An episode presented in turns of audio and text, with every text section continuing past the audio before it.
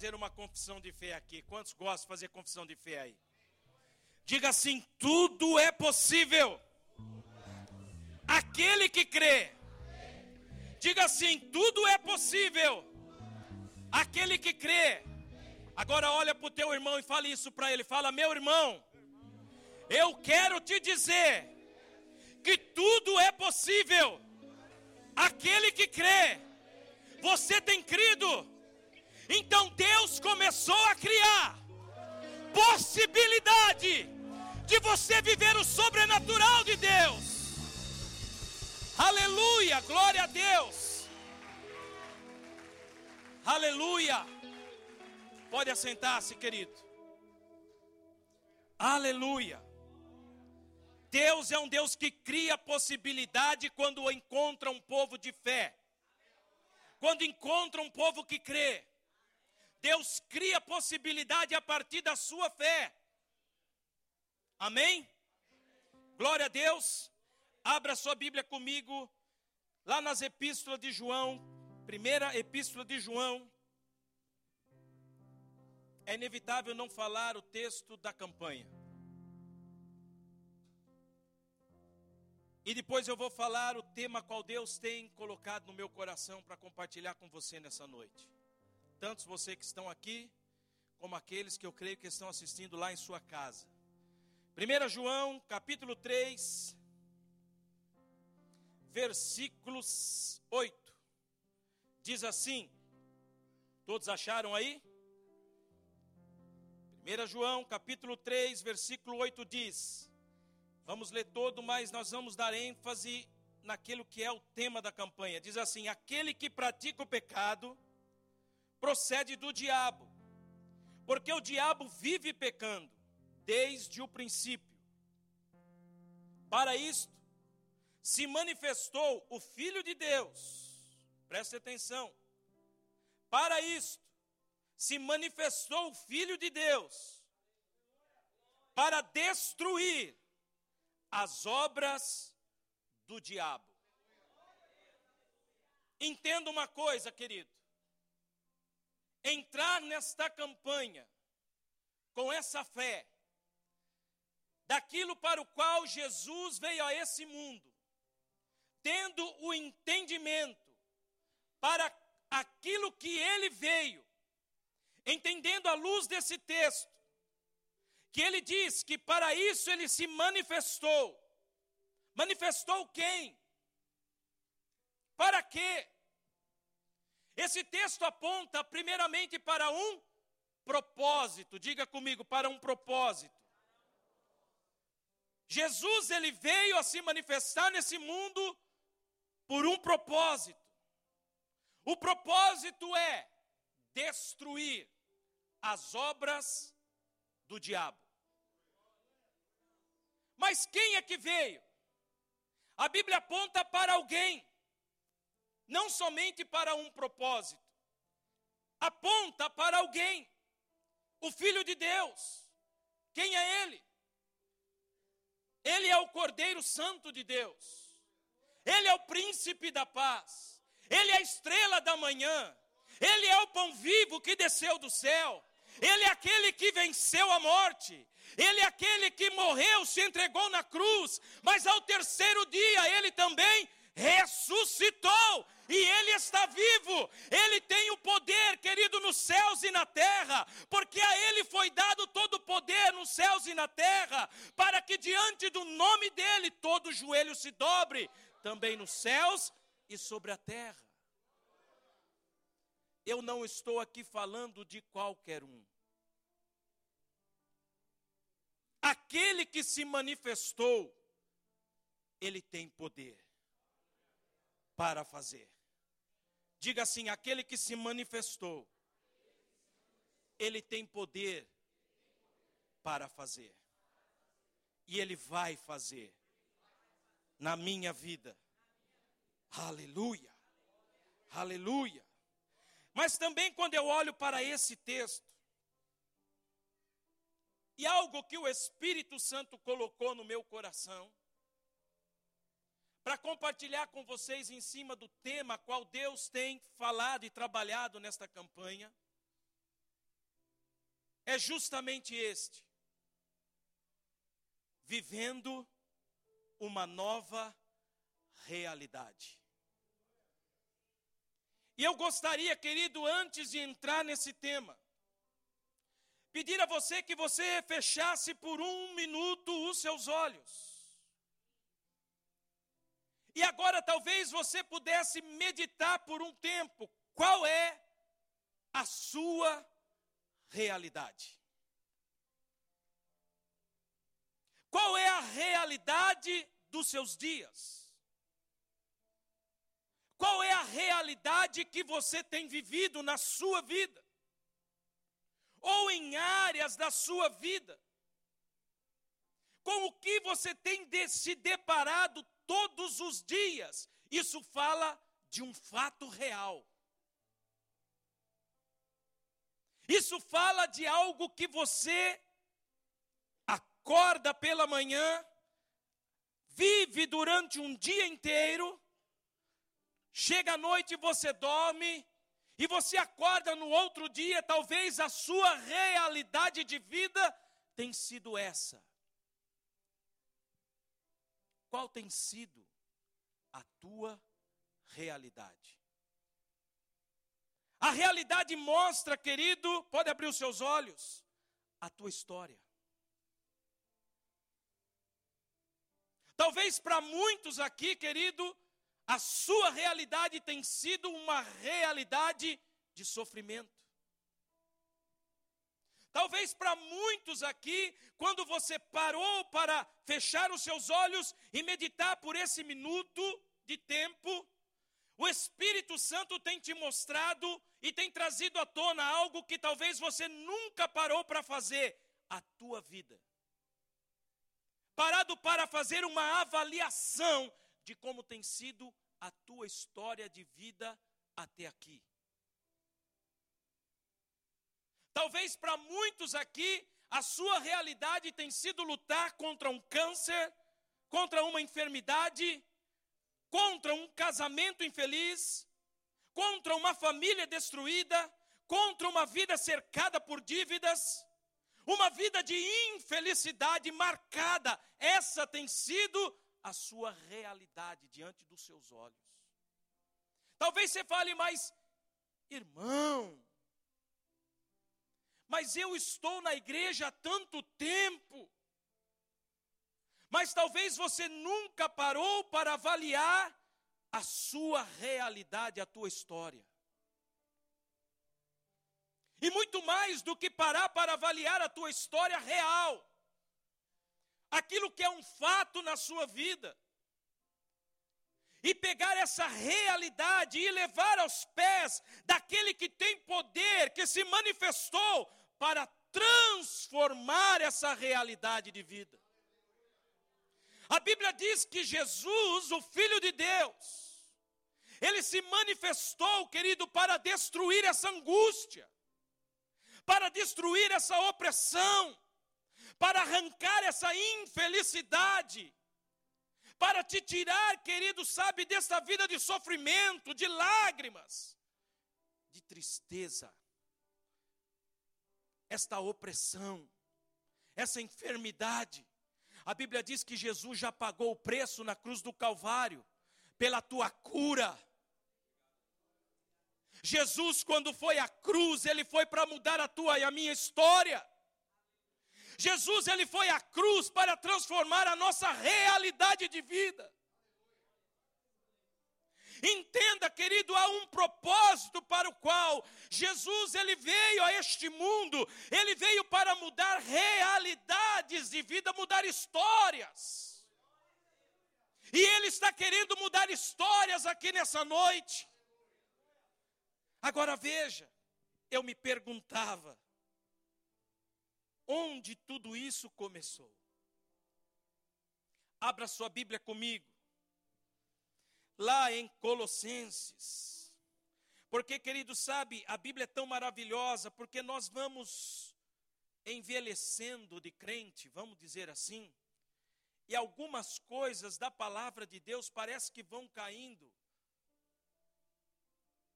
no esquecimento da nossa memória. O bom de ler a Bíblia é que o Espírito Santo sempre traz à nossa memória aquilo que ele fez. E aí em Colossenses, opa, em Colossenses, capítulo 1,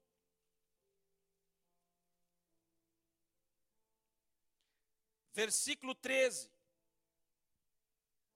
diz assim: preste atenção, e eu quero que você tome posse disso. Olha o que a Bíblia diz.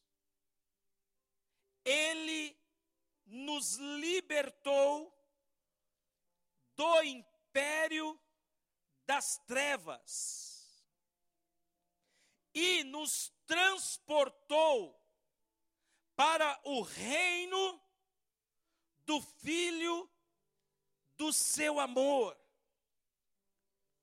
no qual temos a redenção, a remissão dos pecados. O que esse texto está falando para mim e para você é que quando Jesus se manifestou a este mundo, ele fez algo maravilhoso por mim e por você. A Bíblia diz, querido, que ele, ele, preste atenção, ele nos tirou, diga comigo, passado. Ele nos tira do império das trevas. E ele nos transporta agora para um reino. Isso fala, querido, de realidade sendo mudada de histórias de vida sendo mudada. Quando eu olho para esse texto, aí diz que nós estávamos debaixo de um domínio de um imperador. Alguém imperava sobre nós, e esse alguém era Satanás.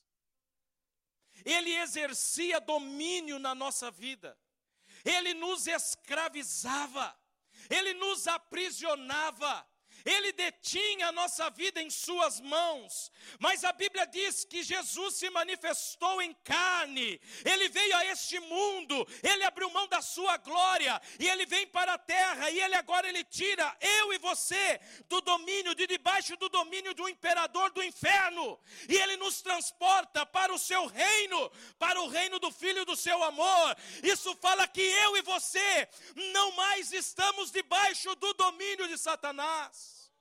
Nós agora estamos debaixo do domínio dos céus, debaixo do domínio do governo de Deus.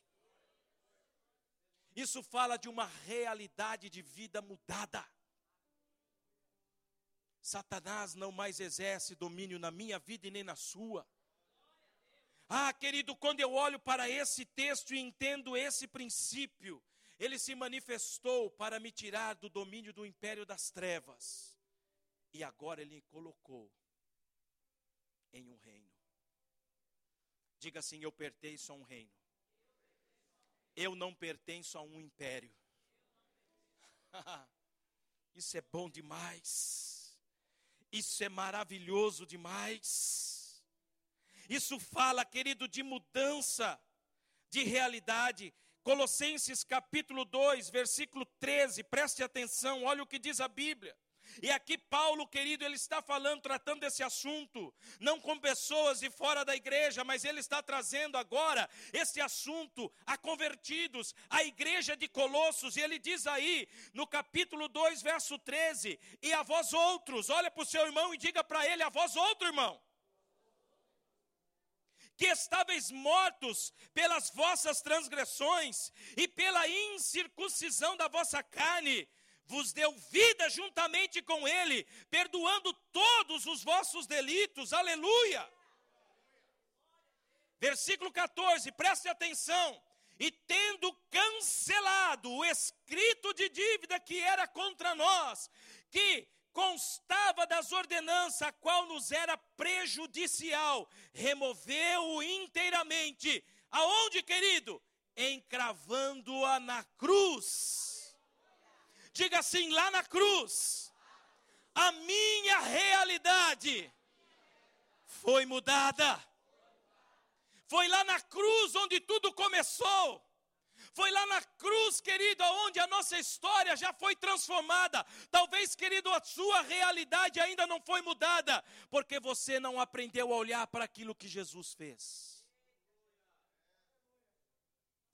Você fica se debatendo muitas vezes: olha, isso Jesus não mudou, Jesus não fez isso por mim, irmão. Olha, Jesus não mudou isso, irmão. E Deus está falando, filho, olha para a cruz. Entenda o que eu já fiz. Você não está vivendo aquilo que eu já fiz e está querendo viver algo que eu ainda não fiz por você? Nós cobramos de Deus muitas coisas, quando na verdade a maior delas ele já fez. Entenda isso. Pelo amor de Deus, igreja, nós precisamos entender isso. A mudança da nossa realidade foi ali na cruz. Foi na cruz que o direito de Satanás foi destruído sobre mim e sobre você. Foi na cruz que foi cancelado o domínio a qual Satanás exercia sobre nós. Foi na cruz que foi pago o preço da nossa redenção. Foi na cruz que foi pago o preço da nossa liberdade, aleluia. Foi na cruz que foi pago o preço, sabe, querido, da nossa redenção. Foi na cruz que tudo foi consumado. Foi na cruz, diga, foi na cruz. E por que eu digo isso? Porque a nossa realidade, a Bíblia é clara, era viver uma vida refém de Satanás. A nossa realidade era escravizados pelo pecado, escravizado pelas paixões desse mundo, viver debaixo do domínio de Satanás, uma vida, querido, de cativeiro espiritual. Eu e você caminhávamos debaixo de uma condenação eterna, mas a nossa realidade foi mudada. Hoje nós caminhamos para a eternidade. Hoje nós temos o nosso nome escrito no livro da vida, aleluia. Deus é um Deus que muda a realidade. Isso fala de uma vida de cativeiro espiritual, mas quando Jesus nos transporta de um império para um reino, querido, ah, tudo começa a mudar na nossa vida. A Bíblia diz ali em Efésios que nós vivíamos no mundo sem Deus e sem esperança. Diga assim: essa era a minha realidade. Essa era a minha realidade. Essa era a tua realidade. Quem era você antes de Cristo?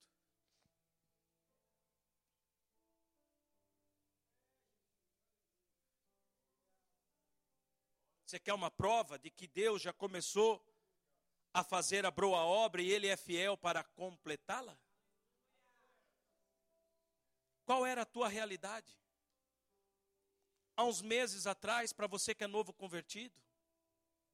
Qual era a tua realidade antes de ter entregue a sua vida para Jesus? Onde você estava? Aonde Jesus te encontrou? Qual era a tua realidade de vida? Há um tempo atrás,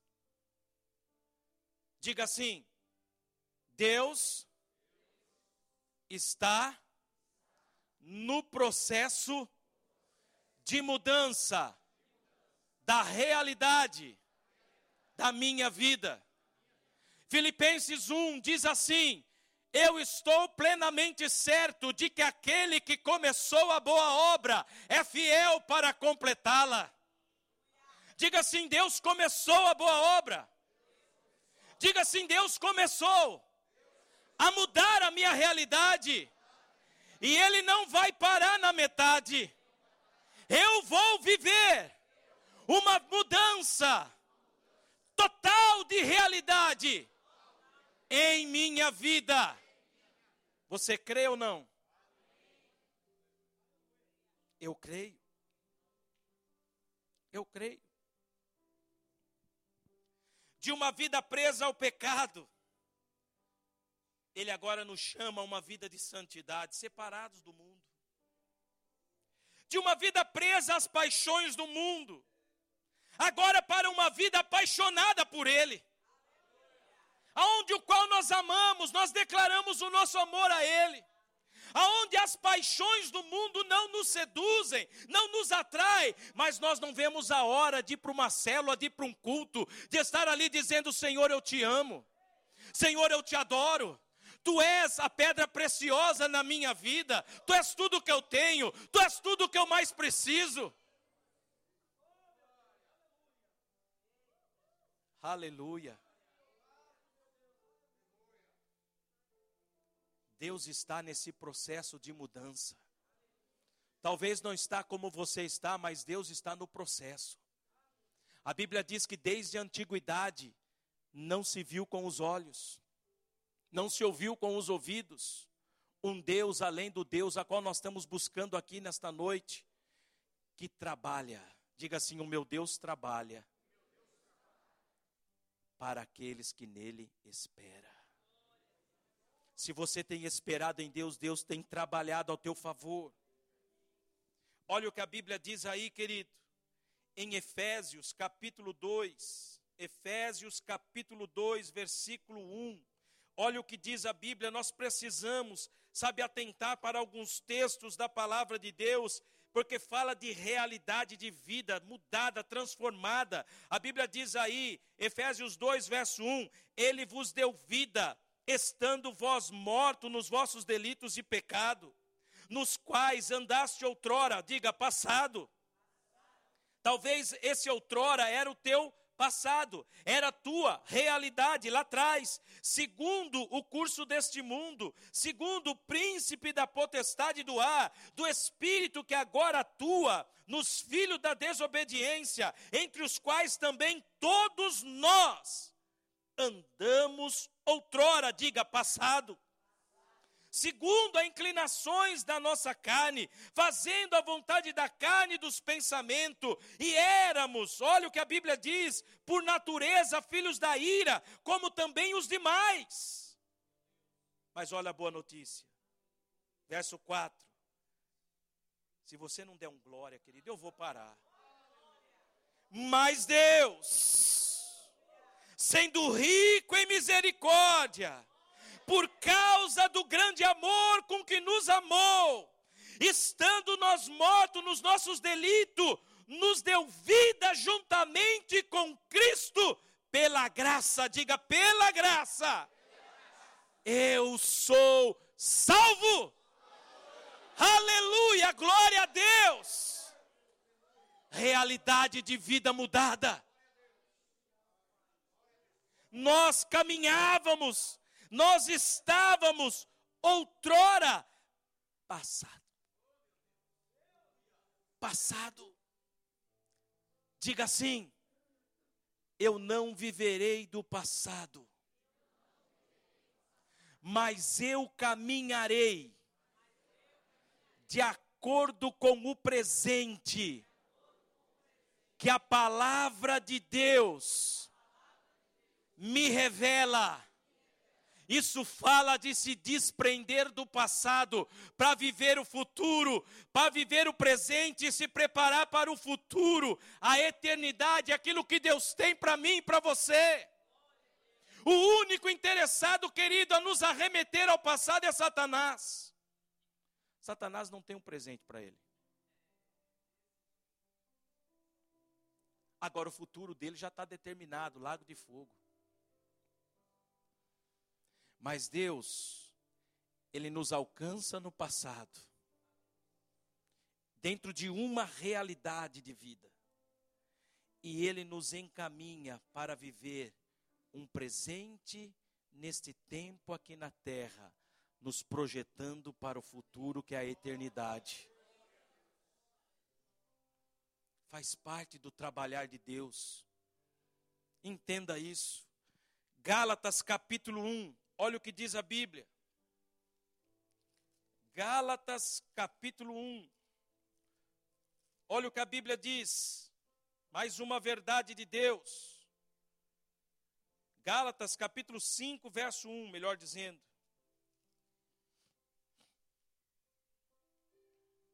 A Bíblia diz aí, preste atenção nisso. Para a liberdade foi que Cristo nos libertou. Permaneceis, pois, firmes, e não vos submetais de novo a julgo de escravidão. A Bíblia diz que Jesus ele se manifestou para destruir as obras do diabo na minha e na sua vida, não foi isso? E aqui nós estamos vendo, querido, um processo de cativeiros espirituais sendo quebrado por Jesus da nossa vida, amém? Ele foi à cruz, ele cancela o escrito de dívida que era mim, contra mim e contra você. Ele cancela. Cancelado. Satanás não toca mais nessa vida. Agora a Bíblia diz aqui, querido, e Paulo falando aos Gálatas agora, ele diz: olha, para a liberdade foi que Cristo nos libertou. Isso está me dizendo de algemas e cadeias espirituais quebradas. Eu e você somos livres para caminhar nesta liberdade a qual Jesus nos chamou. Amém? Mas aqui Paulo ele faz uma advertência, ele fala assim: olha, não vos submetais de novo a julgo de escravidão. Não volte para trás. Não volte às velhas práticas. Não volte a fazer aquilo que você fazia. Não volte a praticar de novo. Não volte aos vícios, não volte àquilo que Jesus, querido, já quebrou na sua vida. Não se meta de novo, não se submeta a esse julgo de escravidão novamente. Isso é um alerta. Porque Paulo ele fala aqui, olha, Jesus ele fez a parte dele, ele nos libertou. Diga assim, Jesus fez a parte dele. Diga assim agora, mas eu tenho que fazer a minha. E sabe qual é a minha e a sua? Permanecer firme, permanecer livres, permanecer longe do jugo de Satanás, longe da vida de escravidão, longe do pecado, longe daquilo que outrora nos aprisionava, daquilo que nos escravizava, longe de tudo aquilo, porque uma vez que Jesus já fez, entenda, Ele quer que você permaneça livre. E o permanecer é comigo, é minha responsabilidade. Jesus fez, mas permanecer é comigo. Amém? Permanecer é comigo. E isso fala também do que? De uma realidade de vida mudada. Um pouco mais adiante, em 2 Coríntios, capítulo 5, versículo 17 diz: "E assim, se alguém está em Cristo, nova, diga nova, criatura é as coisas antigas já passaram, e eis que se fizeram novas. O que isso fala? De uma mudança de vida, de uma realidade transformada, de uma realidade de vida mudada. É o que Deus tem para mim e para você. Isso fala de mudança de história. Amém, querido? Isso fala de viver algo novo. Diga assim: novo. Diga assim: a Bíblia me mostra que eu vou viver uma nova realidade. Eu não sei qual tem sido a tua realidade hoje. Mas eu sei que aquele que se manifestou tem poder de transformar a tua realidade. Às vezes, querido, o tempo de crente faz com que a gente se feche, com que a gente fica meio calejado. Eu já cheguei a ouvir esse absurdo. Tudo isso aí, eu já vivi. Eu já provei. Como se Deus não tivesse algo novo mais para essa pessoa viver. Nós temos que aprender a nos desarmar e dizer: Senhor, o Senhor me chamou para viver Romanos que diz que o Senhor tem novidade de vida para mim. A cada dia, Deus tem algo novo. A cada dia, Deus quer transformar algo na minha vida. A cada dia eu tenho que ansiar viver algo novo da parte de Deus. Amém, querido? E não se bloquear, não se fechar para aquilo que Deus quer fazer. Alguns exemplos antes de orarmos. Marcos disse que eu posso ir até meia-noite, que está tudo bem. Quantos estão comigo aí? Alguns exemplos.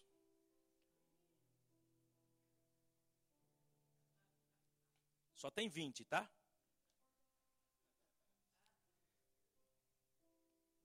Qual era a realidade de Pedro?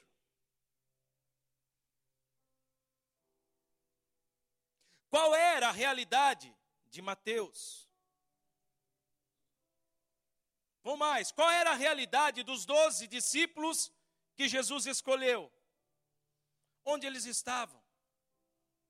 Qual era a vida que eles viviam? A vida desses homens era uma antes de Jesus falar: Vem e segue-me. A realidade de Pedro era acordar de madrugada ou às vezes passar a noite pescando e muitas vezes não achar nada. Mas quando Jesus chama esses homens para viver agora junto dele, Jesus está falando: olha, eu quero levar vocês a viverem uma nova realidade, viver uma nova dimensão, algo que vocês ainda não viveram.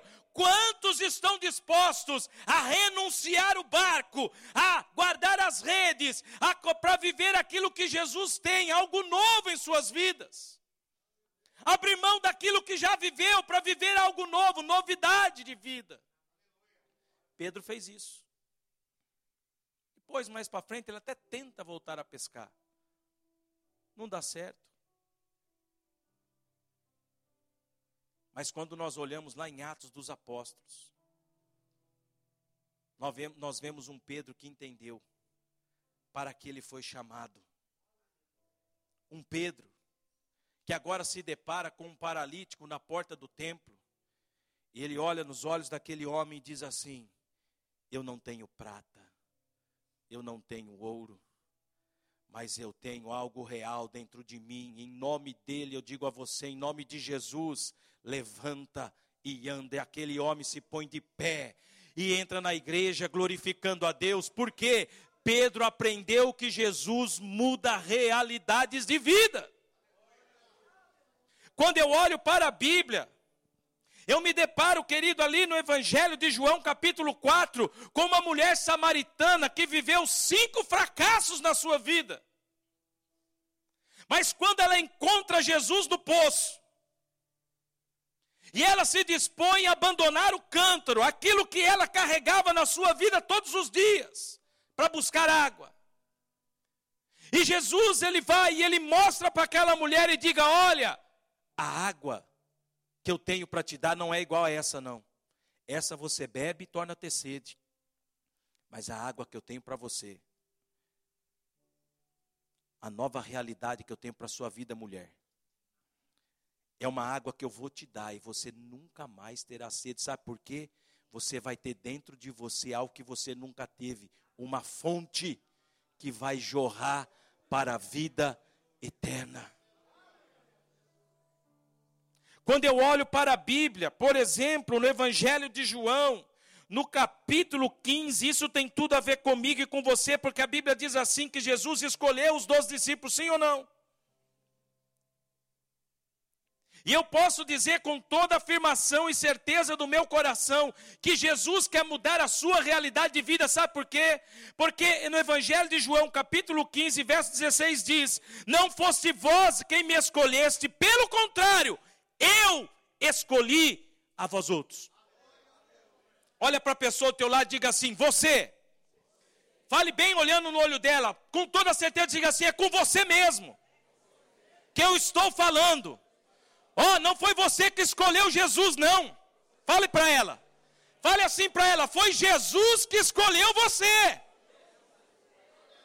Agora diga um pouco mais para ela. Fala assim: sabe por que ele te escolheu? Porque ele quer mudar a tua realidade de vida. Aleluia! Quando eu olho para Mateus capítulo 8, versículo 34, me deparo com a história de um homem que morava no cemitério, atormentado por demônios, vivia em cadeias espirituais, mas esse homem um dia, Jesus, ele entra na terra de Gadarenos. E a Bíblia diz que Jesus vai aonde? Jesus podia ter ido em tantos lugares, mas ele vai em busca de um endemoniado gadareno. E a Bíblia diz, querido, que quando esse homem se encontra com Jesus, aquele que se manifestou para desfazer as obras do diabo. Imagina o que esse homem vivia na vida dele, atormentado por cadeias, não morava mais com a sua família, estava morando no cemitério. Quem aqui queria morar no cemitério? Ninguém? Se aventura não? Esse dia encontrei o irmão, vou abrir um parente aqui. Esse dia encontrei o irmão, ele falou assim: irmão, lá no shopping. Eu falei, e aí, irmão, como é que tá? Beleza, irmão, tô bem e tal. Eu falei, e aí, o que você está fazendo? Dando umas voltas aí? Rapaz, você sabe que eu parei ali, naquele quiosquinho, e eu estava vendo o valor do terreno. Eu falei, aonde, irmão? No condomínio, lá na Santa Teresa Cristina, na beira da Raposo, que faz fundo para aquela represa de Avaré. Não, irmão, lá no cemitério da Paz. Eu falei, misericórdia, irmão. que condomínio é esse? Falei, estou fora. Não. Mas eu vejo, querido Jesus, se deparando com esse endemoniado gadareno. E quando eu olho, querido, para a história de vida desse homem, a realidade dele era o que? Cadeias espirituais, prisões. Mas quando Jesus se encontra com esse homem, quando Jesus se depara com ele, o demônio que estava atormentando esse homem logo reconhece que aquele que estava ao encontro dele é aquele que veio, diga assim, é aquele que veio para destruir as cadeias espirituais.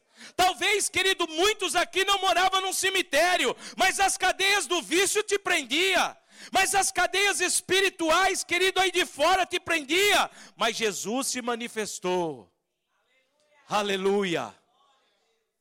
Quantos aqui foram libertos de vício? Eu fui. Glória a Deus, porque eu trouxe meu pai, que está ali, que pagou um preço muitos anos, que dobrou o joelho em oração muitos anos, e quando eu me converti em, 2000, em 1998, aqui, nessa igreja, foi aqui mesmo que eu aceitei Jesus, nesse canto, porque eu sentava na terceira fileira que tinha um reto projetor aqui. A Cidinha lembra. É desse tempo. É nós, Cidinha. A Cidinha também pagou um preço alto por mim. E o pastor Ari, quem se diz então? E um dia ele falou assim, irmão, eu contei os anos. Eu falei, pastor, foi dez anos. Era cadeia ou não era, querido? Depois que eu me converti, e eu estava fazendo ensino médio, teologia, o Sinai, uma vez eu entrei na secretaria e era a Cidinha que ficava lá, e eu vi naquela mesa que tinha um vidro, uma foto minha, e eu olhei assim e falei, epa, peraí, eu conheço esse camarada aí. E a Cidinha falou, essa foto sua mãe me deu para orar por você. Eu falei, eita lá, hein? Glória a Deus. Porque Jesus se manifestou e quebrou as cadeias na minha vida. E eu creio que Jesus tem poder de quebrar na sua também, querido. Fala assim: realidade de vida mudada. Quando eu olho para o Evangelho de Marcos, capítulo 10, versículo 46 ao 52, eu me deparo com a história de um Bartimeu cego, que vivia as cadeias da cegueira. Querido, Bartimeu ficou ali, mas um dia ele ouve um alvoroço na cidade de Jericó, algo que ele não tinha ouvido antes. E a Bíblia diz que Bartimeu ele pergunta: quem é que está vindo aí? E eu creio que falaram para ele: quem? É Jesus, o Nazareno. E aí o que, que ele fala? A Bíblia diz assim que ele se coloca a clamar: Jesus, filho de Davi, tem misericórdia de mim. Eu imagino que dentro de Bartimeu, querido, sabe, o Espírito fala para ele: ele tem poder de quebrar essa cegueira na sua vida. Ele veio, ele se manifestou para mudar a sua realidade. Você vai enxergar aquilo a quem ele é. E quando ele vai diante de Jesus, querido, Jesus fala para ele: O que você quer que eu te faça? E o que ele diz para Jesus? Senhor, eu quero um carro. Eu quero uma casa, Senhor. Não. A Bíblia diz que Bartimeu disse: Eu quero tornar a ver. Sabe que muitas vezes, querido, nós perdemos tempo pedindo algo que não é aquilo que nós verdadeiramente necessitamos. E aí nós vamos diante de Deus falando, Deus, por que, que não acontece? Deus fala, filho, não é isso que você precisa, não. Ah, eu olhando para esse texto e eu vendo Bartimeu tendo a realidade da vida dele mudada. Eu pude entender, querido, que eu e você também caminhávamos debaixo de uma cegueira espiritual. Eu não podia ver crente. Eu não podia ouvir falar de crente. Quando os irmãos se reuniam na casa do meu pai para falar lá da Bíblia, para ler a palavra, ter um tempo na reunião do grupo familiar, porque naquele tempo era grupo familiar, eu acordava na sala bravo. Esses crentes não têm o que fazer. Eu cansado, e essa turma vem aqui não tem o que fazer. Eu era cego. o que a Bíblia diz lá em 2 Coríntios 4,4. O Deus deste século cegou o entendimento dos incrédulos, impedindo que o Evangelho resplandeça a glória de Cristo na nossa vida. Se você está aqui hoje, é porque escamas espirituais caíram da tua visão, e você pode enxergar a glória daquele que foi à cruz por você é porque eu e você andávamos cego, mas agora nós podemos ver a Jesus, a glória dele se manifestando, o poder dele se manifestando, e eu quero te dizer: o poder dele está nesse lugar e vai se manifestar. Amém? Como é bom. Isso fala de mudança de realidade. Há tantas aqui que, se você for ler os evangelhos, você vai ver Jesus mudando realidades. Nós ouvimos aqui no louvor a realidade de Gideão, qual era? Qual era a realidade de Abraão antes de ser conhecido como pai da fé? Dentro de uma tenda. Vivendo as piores perdas. Mas Deus chama ele: olha, Abraão, vamos viver uma outra realidade. Diga assim: nessa noite, Jesus, Ele tem me chamado para viver uma nova realidade de vida. Agora eu pergunto uma coisa: se Jesus não falhou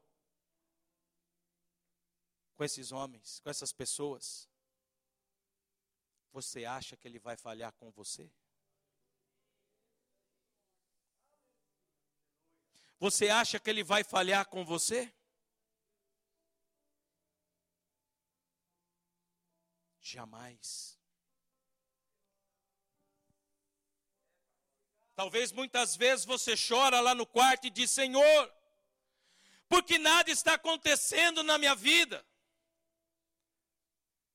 Talvez horas você olha para a tua realidade de vida e você fala: Deus, eu não estou suportando mais. Mas do outro lado tem um Deus dizendo para você, filho, eu estou neste processo.